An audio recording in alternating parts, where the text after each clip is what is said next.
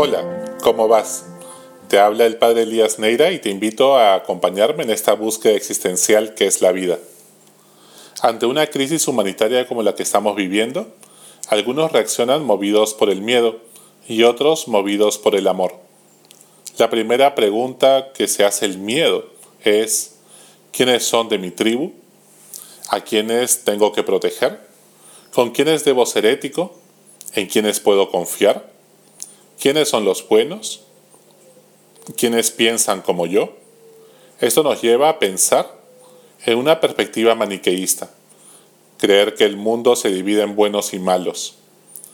No hay grises ni matices, y obviamente yo soy de los buenos, o peor aún, yo soy de las víctimas, sin darme cuenta que mi victimización es una forma solapada y elegante de agredir a los demás. El amor, por el contrario, es una fuerza creativa que se abre al otro. A quien es distinto lo ve con empatía.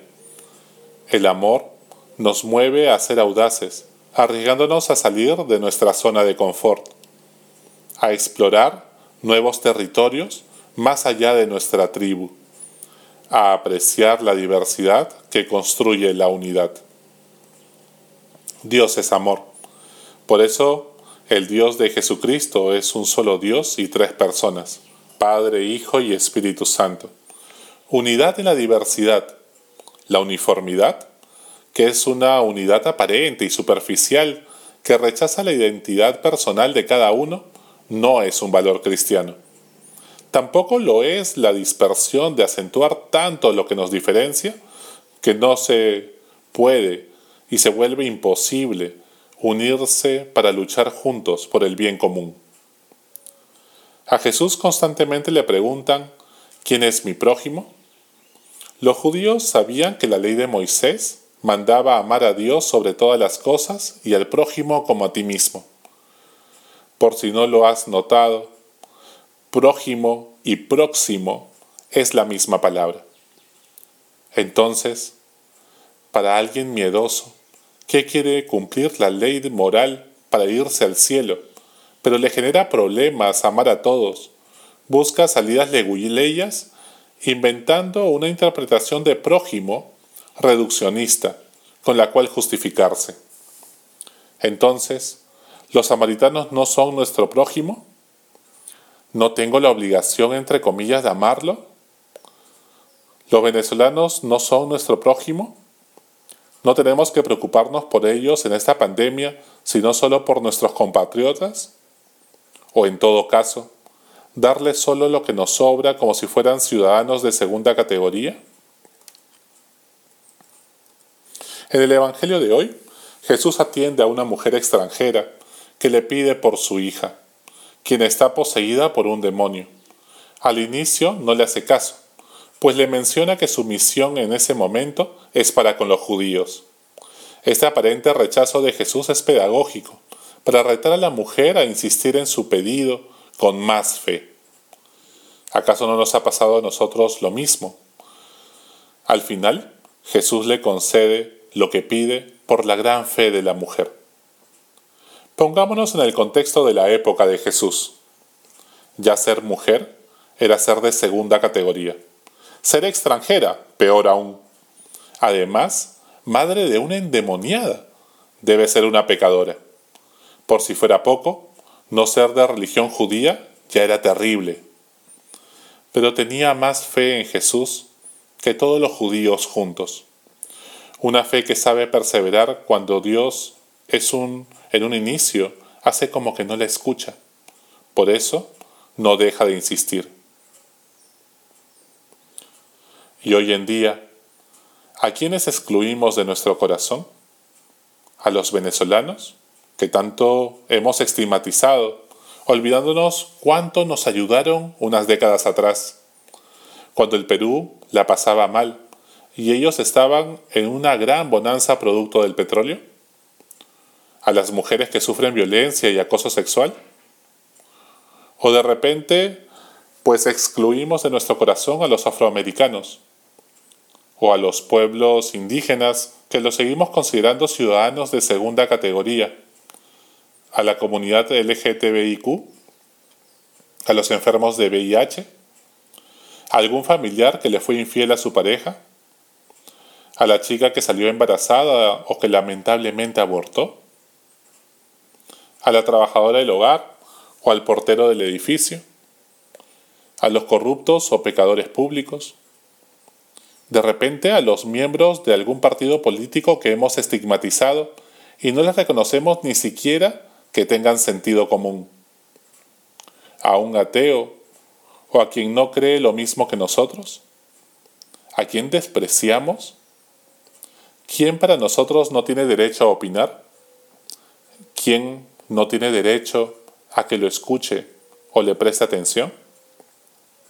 Una de las grandes enseñanzas de Jesús es que si el único Dios es un Padre que nos ama a todos y por eso rezamos Padre nuestro, pues todos somos hermanos, sin importar las diferencias que el miedo nos hace exagerar. Las personas inseguras, que se dejan arrastrar por el miedo, viven señalando las diferencias, delimitando quiénes son los buenos y quiénes son los malos. Viven construyendo murallas en vez de puentes. ¿Y tú? ¿Qué estás construyendo este año? ¿Murallas o puentes? ¿Estás seguro de ello? Mis alumnos de la universidad siempre se sorprenden cuando les digo que la segunda región del país donde más quechohablantes hay es Lima. ¿Por qué nuestros prejuicios no nos permiten verlos? No sé si les ha pasado a ustedes, pero con humildad les cuento que no sabía que habían tantos hermanos con alguna discapacidad en el Perú más de 3 millones, hasta que me tocó ser miembro de mesa en unas elecciones presidenciales. ¿En qué momento me volví indiferente y dejé de verlos? Claro, en una ciudad tan poco inclusiva es un riesgo salir de casa. Tengamos un corazón grande donde quepan todos. Ninguna diferencia es tan grande que amerite que lo excluyas de tu corazón. Revisa a quienes quizás has dejado de considerar tu hermano ¿Por quiénes te rehusas a rezar? ¿Con quiénes eres indiferente o les guardas rencor? ¿Le tienes prejuicios?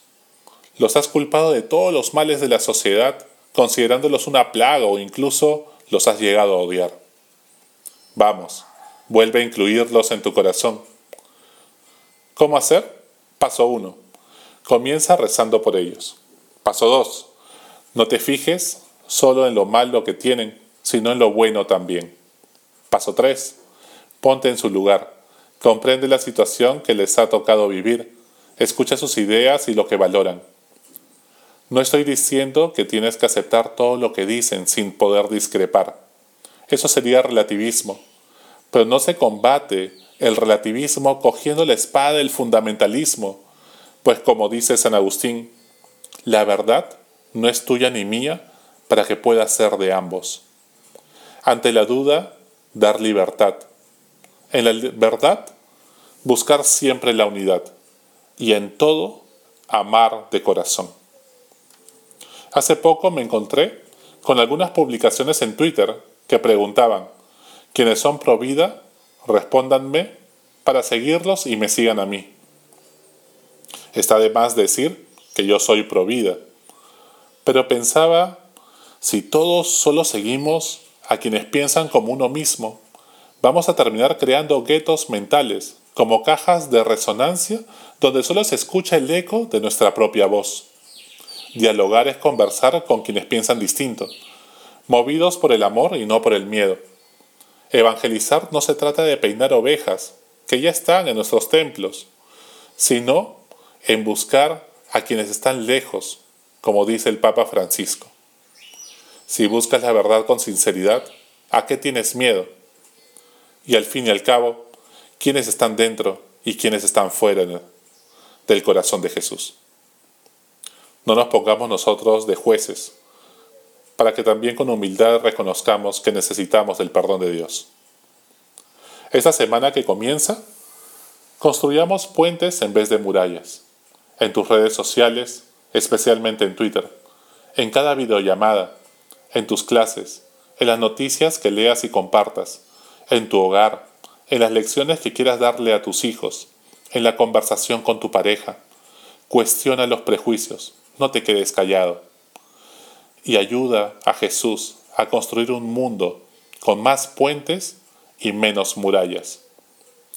Quizás en una semana estés listo para tender la mano a tu enemigo, aplaudir públicamente en las redes sociales algo positivo de tu adversario político o tu competencia, o dejar que brille más alguien de tu equipo, en vez de otra vez tú querer salir en el centro de la foto.